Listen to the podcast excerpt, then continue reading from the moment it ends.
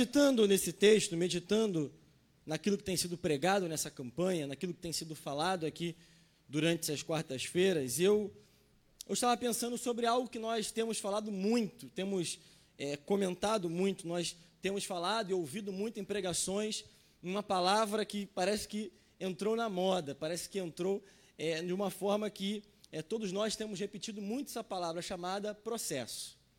Nós estamos diante de um milagre, nós estamos diante de uma história, nós estamos diante de uma narrativa que é contada por Mateus, Marcos e Lucas, com algumas diferenças entre os, é, os evangelistas, e nós vamos ver que essa história ela tem um enredo, ela tem características únicas. E olhando para esse texto, eu pensando no que falar, no que nós poderíamos ensinar e aprender nessa noite, é, olhando para essa essa história, eu fiquei imaginando algumas coisas. Eu quero compartilhar com você, quero que você entenda conosco, dentro desse capítulo de número 5, dentro da história da filha de Jairo. Para você que não conhece a história, estamos diante de um texto onde Jesus está retornando de um lugar de onde ele foi expulso. Jesus ele foi mandado embora desse lugar. Nós vamos ver que a história fala que Jesus curou um endemoniado em Geraz, endemoniado Gerazeno, e ele cura esse endemoniado e ele é mandado embora dessa cidade, mandado embora desse lugar, porque Jesus simplesmente é, mandou os demônios que estavam naquele homem para os porcos e aquelas os trabalhadores daquele lugar dependiam dos porcos. Era a forma de trabalho, era a forma de sustento daquele, daquela localidade. Só que quando nós vimos esse texto, e Lucas vai falar muito bem, Jesus ele volta de um lugar onde ele foi expulso para um lugar onde tem uma grande multidão o recebendo com alegria. E aqui nós vamos ver que nesse lugar, onde Jesus é recebido com alegria, não é contado para nós pelo menos dois milagres até os dias de hoje. A filha de Jairo, que é ressuscitada, e a mulher do fluxo de sangue, que através do toque, ela tem o seu fluxo interrompido depois de 12 anos. E eu não tenho como olhar para esse texto, sempre que eu olho para esse texto, sempre que eu olho para essa passagem, eu penso que quando Lucas fala exatamente isso, porque as multidões o aguardavam com alegria. Nós vamos ver que o milagre aconteceu porque a multidão, as pessoas estavam aguardando Jesus, estavam com expectativa que Jesus retornasse breve, o mais rápido possível, para que ele pudesse operar os milagres. E eu quero dizer nessa noite, antes da gente começar, antes da gente entrar na mensagem, que o lugar onde Jesus é bem recebido, aonde ele tem presença, a presença dele é bem recebida, onde ele tem liberdade para agir, é o lugar onde milagres acontecem. E eu quero dizer nessa noite que ele se faz presente na casa, então nós estamos num ambiente de milagre, num ambiente de transformação, num ambiente de mudança, e se você crê, eu quero declarar sobre a tua vida que você hoje pode experimentar o seu milagre, amém? amém. O tema dessa mensagem é o processo do milagre. Eu estou diante de um texto e eu fico, eu olho para essa passagem e eu fico pensando por que dessa história ser contada dessa forma, porque ela tem características particulares. Nós vamos ver que Jairo é alguém que tem um problema, é um pai que está com uma filha enferma, à beira da morte, com um problema em casa, está desesperado, está nas últimas tentativas e é alguém que é líder da sinagoga, ele trabalha na sinagoga. O que, que ele fazia? Ele era um leigo, ele era alguém que era contratado para ser o administrador da sinagoga. Ele era alguém que era, não era um fariseu, não era um saduceu, não era um mestre da lei, mas ele era um contratado para dirigir, para ser o administrador, para cuidar da sinagoga, e por causa disso ele tinha uma amizade muito grande, ele tinha um relacionamento com os fariseus, ele tinha um relacionamento com as pessoas que ensinavam, que pregavam na sinagoga. E nós vamos ver que nesse ato de desespero, a primeira, a primeira atitude, a primeira etapa, porque processo envolve etapas, a primeira etapa desse milagre é o passo ousado de fé. Sem um passo ousado de fé, nós não experimentamos milagre. Aqui já começa a nossa maior dificuldade nos tempos atuais, que nós experimentamos um tempo onde a vida cotidiana, a vida que nós vivemos, as facilidades do nosso tempo, da nossa geração, das nossas redes sociais, nossos aplicativos no celular, nos faz apressados. Nós queremos tudo para já, nós queremos tudo para agora.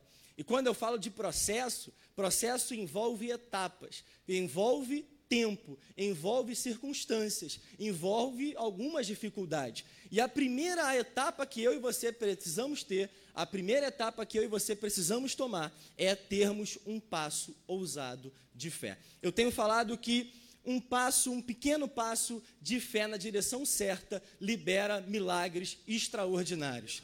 Eu não sei se você crê nisso, mas um pequeno passo de fé pode liberar o teu milagre que parece que está impossível. Amém? Nós estamos diante de um homem, nós estamos diante de um chefe da sinagoga. E ele tem um conhecimento dos fariseus. E a gente vai ver que ele tem uma atitude, uma atitude que ela é ousada, como eu disse. Ele se prostra diante de Jesus. Ele se prostra diante dos, dos pés daquele que estava pregando, daquele que era o homem que era o profeta, que todo mundo falava sobre ele, e ele, contrariando toda a lógica, no seu desespero, ele se prosta diante de Jesus. Ele tem essa atitude. E nós vamos ver dentro dessa atitude que pode ser que ele é, fosse visto por outras pessoas. Ele era alguém conhecido, os fariseus conheciam aquele homem. As pessoas que ensinavam, que pregavam na sinagoga, conheciam Jairo. Mas ele, contra qualquer pensamento que pudesse ser feito, contra qualquer palavra contrária, contra qualquer pensamento da multidão, dos fariseus, dos mestres da lei, dos escribas, dos saduceus, de quem quer que fosse. Ele decidiu se prostrar aos pés de Jesus. Eu quero dizer nessa noite que eu e você precisamos, antes de qualquer coisa, independente do que vão pensar, independente do que vão falar, independente do que a pessoa que está do teu lado vai pensar nessa noite, eu quero crer que nós hoje vamos nos prostrar aos pés de Jesus e vamos pedir a Ele por a nossa causa, pela nossa família, pelo nosso ministério, pela nossa vida espiritual. Eu não sei, são diversas causas, mas eu e você precisamos nessa noite ter uma atitude, prostrar-se aos pés de Jesus, porque é lá que o milagre é liberado. Amém?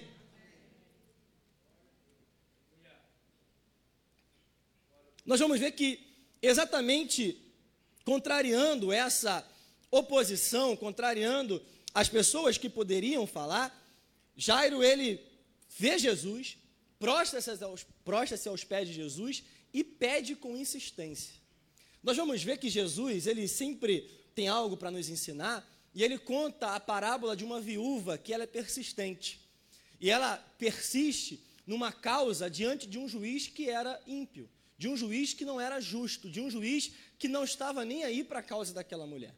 Parece que nós estamos vendo um retrato do, dos tempos atuais. Nós estamos diante de uma mulher que tinha uma causa, que tinha uma dificuldade, mas Jesus nos ensina que ela continuou orando, continuou buscando, continuou pedindo, continuou tentando a sua tentando fazer com que essa causa fosse julgada e por causa da sua insistência aquela causa ela foi liberada. O que eu quero dizer que quando nós estamos clamando aqui, eu acho que é a quinta ou sexta quarta-feira que nós estamos dobrando nossos joelhos e a tua insistência ela vai ser recompensada. Amém?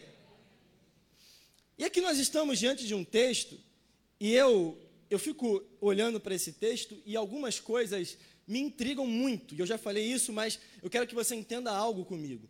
Quando eu olho para essa passagem, quando eu olho para essa história, quando eu olho para esse cenário, eu fico pensando na atitude daquele homem, só que aquele homem ele faz um pedido especial.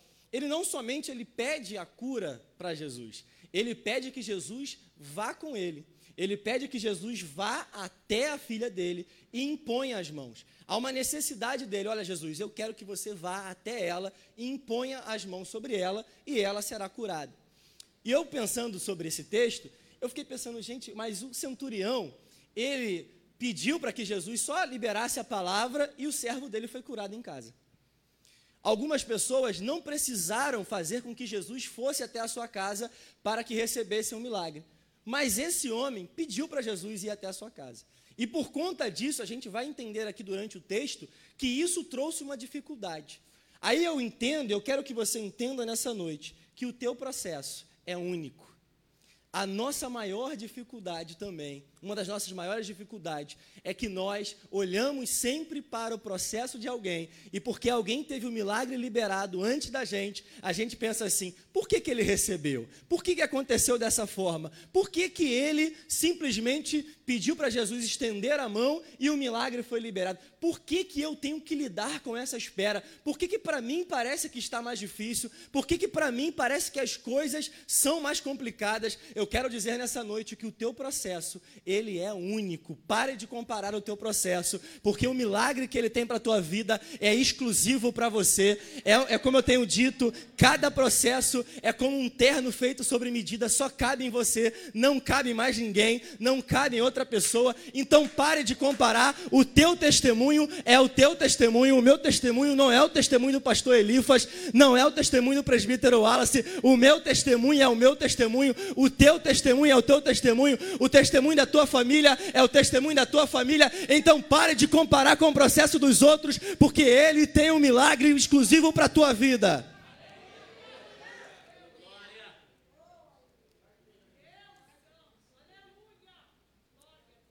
Outra etapa do processo é saber lidar com a espera. E como eu disse, essa também é uma etapa muito complicada. Nós não sabemos mais esperar. Se nós queremos comer alguma coisa, iFood, Uber Eats, drive-thru. Nós vivemos um tempo onde esperar não está nos nossos planos. Queremos ver um filme? Antigamente tinha que ir na locadora. Agora, celular, computador, smart TV, aplicativo. Muito fácil. E isso, infelizmente, chega até na nossa vida cristã. Saber lidar com a espera tem sido uma grande dificuldade nos nossos dias. Tem gente, irmãos, que durante essa campanha, talvez tenha vindo no primeiro dia da campanha, o milagre não foi liberado e já desistiu. Tem gente que já veio duas vezes e desistiu. Tem gente que veio três vezes e desistiu. Por quê? Não quer lidar com a espera. Mas eu quero dizer que, independente se o teu milagre vai, foi liberado na primeira, na segunda, na terceira, ou talvez na última, ou no fim de 2020, nós precisamos saber lidar com a espera, porque o milagre de Deus vem no tempo certo, vem no tempo determinado. A verdade é que Deus não prepara o milagre para nós, Deus nos prepara para os milagres que Ele tem para as nossas vidas. Irmãos, Ele não está preparando o teu milagre, Ele está te preparando para o milagre, Ele está te esperando, Ele está te preparando para aquilo que Ele tem para a tua vida. Só que aquele homem, ele teve que lidar com a espera que outras pessoas não tiveram. A gente vai ver que esse homem teve a companhia de Jesus. E talvez, quando a gente olha esse texto, a gente fala assim: Jesus foi com ele. Se a gente não lê o resto, a gente fala, e daí? Mas a gente vai ver que enquanto Jesus estava caminhando com aquele homem, acontece um outro milagre uma outra mulher que não tinha nada a ver com a história, que não teve a mesma atitude, ela entra na história, toca em Jesus, recebe o seu milagre. A gente conta muito sobre isso, a gente já eu já preguei sobre esse texto, olhando a causa dessa mulher, a gente sabe que essa mulher tinha 12 anos, é, um fluxo de sangue por 12 anos e viveu um milagre por ter tocado em Jesus. Mas eu fiquei pensando como ficou a cabeça daquele homem. Para quem é pai, eu ainda não sou, mas quem é pai, imagina você ver o seu filho, ver a sua filha morrendo, agonizando, tentando é, fazer de tudo para que Jesus fosse até a sua casa. E no meio do caminho, uma mulher interrompe o processo. Uma mulher faz com que Jesus perca, no sentido dele, na visão dele, do homem, de Jairo, perca tempo. Imagina a cabeça daquele homem olhando aquela cena e falando assim: pronto, chegou na minha frente. O milagre que era para mim foi para ela. O milagre que Jesus tinha para fazer na minha filha acabou fazendo na vida dela. Quantas vezes nós olhamos alguém recebendo um milagre na nossa frente e nós temos mesma, o mesmo pensamento? Senhor, mas aquela pessoa nem orou tanto, mas recebeu um milagre. Mas Jesus foi com Jairo porque existia um propósito na vida de Jairo. Pode ser que alguém já tenha recebido um milagre na sua frente, mas eu quero declarar que o teu testemunho, ele vai ser único, aquilo que você vai contar. Eu tenho falado para algumas pessoas que quanto maior a tua luta, quanto mais difícil é o teu processo, maior será o tamanho do teu testemunho. E o teu testemunho não vai ser utilizado para que você conte apenas para ser exaltado, mas o nome de Jesus seja exaltado e através disso outras vidas sejam alcançadas. Irmãos, eu sei que está difícil, eu sei que está complicado, eu sei que tem outras pessoas recebendo milagres também, mas fique tranquilo, porque se o Mestre falou que vai com você, ele vai realizar o milagre que ele prometeu na tua vida.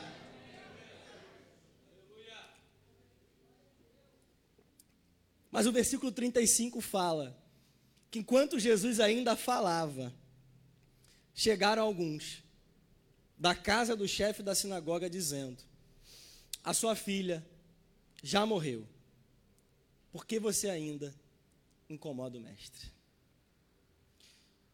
O problema aqui é saber lidar com as notícias contrárias. E a gente experimentou um tempo, eu não preciso nem entrar muito nesse mérito, onde vivemos meses. E hoje eu estava tava sem internet no trabalho, estava fazendo outras coisas, estudando o texto aqui. E eu, a galeria de fotos, estava olhando a galeria de fotos para procurar algo, e vendo as fotos dos cultos aqui, vendo a igreja vazia, vendo os oficiais no, no púlpito aqui e vendo aqueles prints de notícia, aquelas informações. E a gente vai ver aqui alguém que recebe uma notícia, que recebe uma notícia de morte. A notícia que esse homem recebe é: olha, a tua causa acabou. A sentença acabou. Finalizado. O teu processo foi finalizado não tem mais jeito. E na cabeça daquele homem, se Jesus não tivesse parado, se a multidão não tivesse interrompido, se aquela mulher não tivesse tocado nele, se Jesus não tivesse parado para falar com aquela mulher, talvez daria tempo. Imagina a indignação daquele homem. Imagina quantos pensamentos aquele homem teve em sua cabeça. Mas nós vamos ver que Jesus, sem levar em conta tais palavras, disse a ele: Não tenha medo, apenas creia. Eu quero dizer nessa noite que talvez alguém virou para você e falou: Olha, não tem mais jeito, não tem mais solução, não dá mais, acabou, não, não, não tem mais solução para o teu processo, não tem mais solução para o teu casamento, não tem mais solução para a tua vida espiritual. Mas um homem que falou, então fique tranquilo, porque quando o mestre libera a palavra, a palavra dele anula qualquer sentença contrária, a palavra dele anula qualquer sentença negativa, a palavra dele anula qualquer diagnóstico humano, a palavra dele tem poder para anular aquilo que qualquer pessoa possa ter falado. Jesus faz um pedido para ele: não tenha medo, apenas creia. E eu acho interessante que aquele homem não desistiu. Eu acho interessante que aquele homem, e a narrativa vai dizer que o, o homem foi, foi com Jesus, porque acreditou que de alguma forma, que nem eu, nem você, nem ninguém pode explicar, Jesus iria fazer um milagre.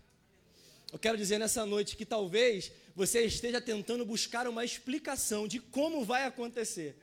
Como que vai ser isso? Como que vai fazer? Porque todas as minhas tentativas, tudo que eu já poderia ter feito, tudo que as pessoas já falaram que poderia acontecer, parece que não tem mais solução, mas eu quero dizer que vai ser de uma forma que ninguém vai explicar, vai ser de uma forma que ninguém vai entender, vai ser de uma forma que a lógica humana não vai explicar, vai ser de uma forma que os médicos não vão conseguir explicar, vai ser de uma forma que o teu vizinho não vai saber explicar, mas ele vai operar aquilo que ele prometeu.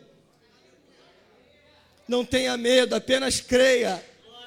Não tenha medo, apenas creia, vai até o final. Vai confiando que Ele vai contigo.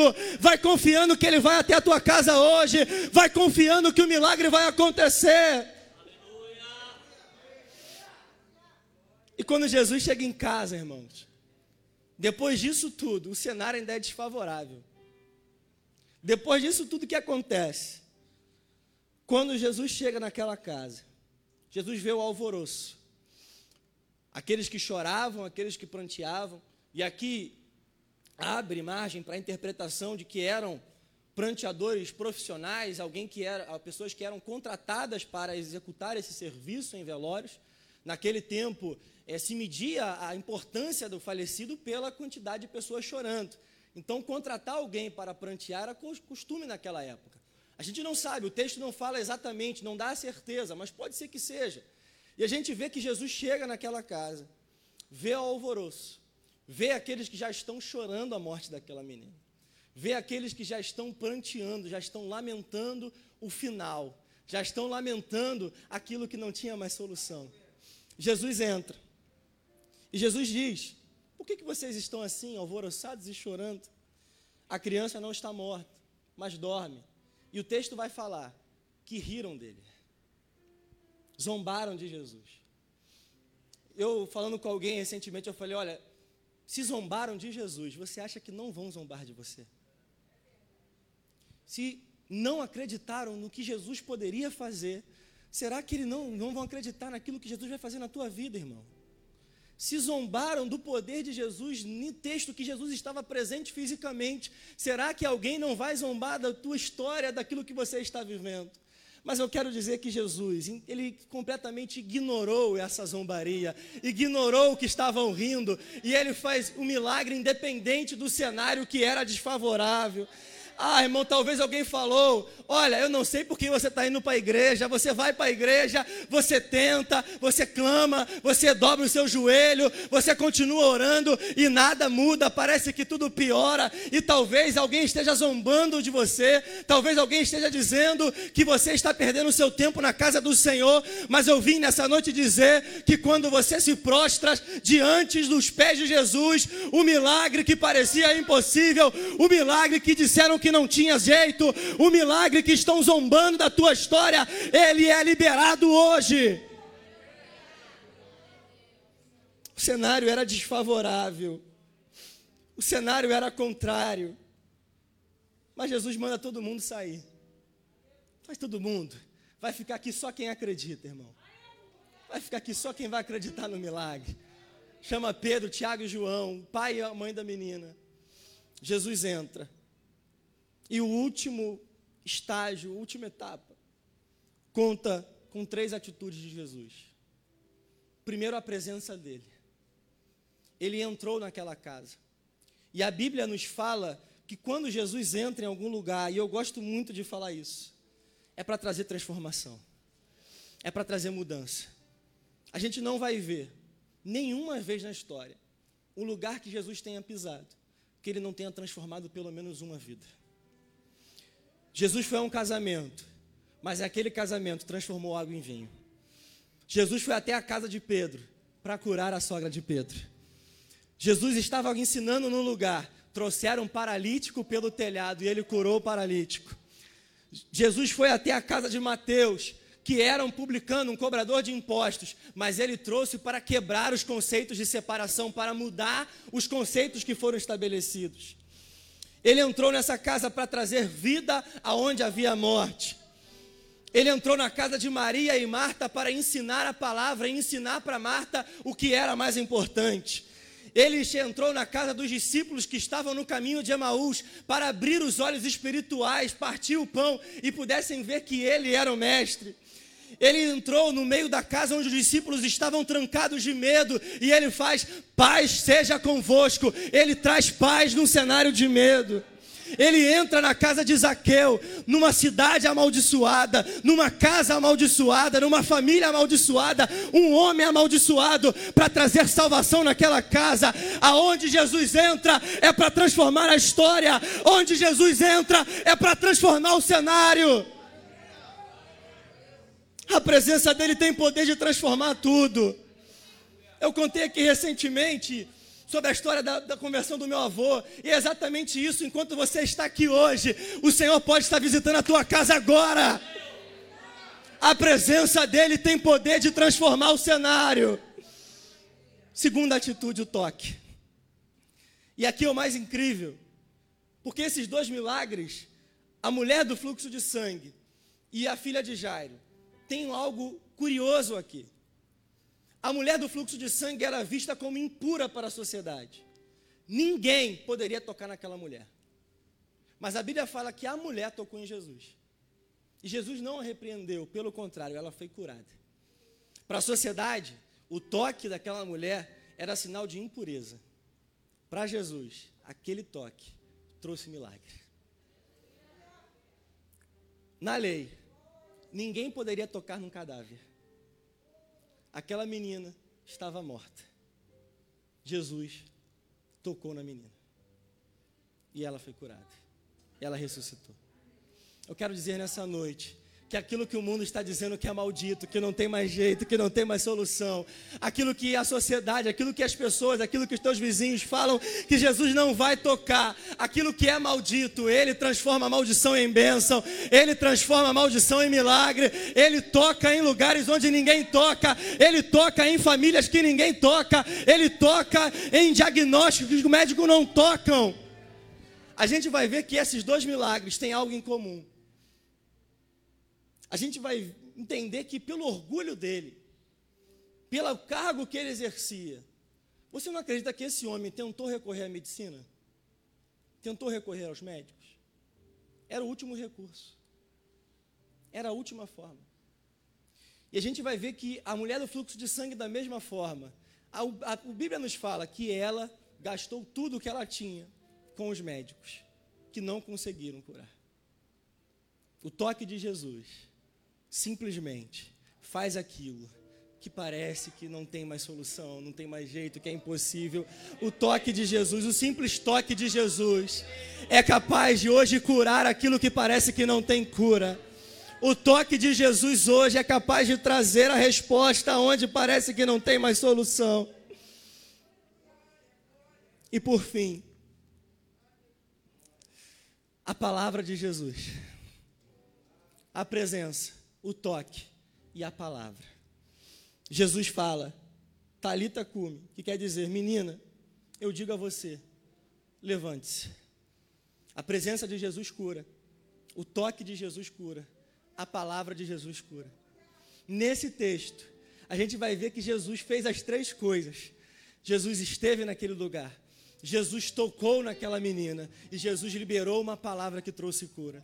E eu falei lá no começo que teve histórias onde pessoas simplesmente creram numa palavra que foi liberada e o milagre aconteceu. Eu falei do servo do centurião, que o centurião creu. Jesus, se você liberar uma palavra hoje, eu creio que lá na minha casa o meu servo vai ser curado a gente vai ver que dez leprosos se encontraram com Jesus e debaixo da palavra eles foram se encontrar com o sacerdote crendo que o milagre ia acontecer. A gente vai lembrar que no casamento, quando Jesus fala encham de água esses potes, ele não falou para encher de vinho, mas no caminho o milagre aconteceu porque eles creram na palavra que foi liberada. E eu ouvi alguém dizendo: o milagre só flui aonde a palavra de Deus influi, aonde a palavra de Deus exerce influência. Se a palavra de Deus exerce influência sobre a tua vida, o milagre vai acontecer, o sobrenatural vai acontecer, a transformação vai acontecer.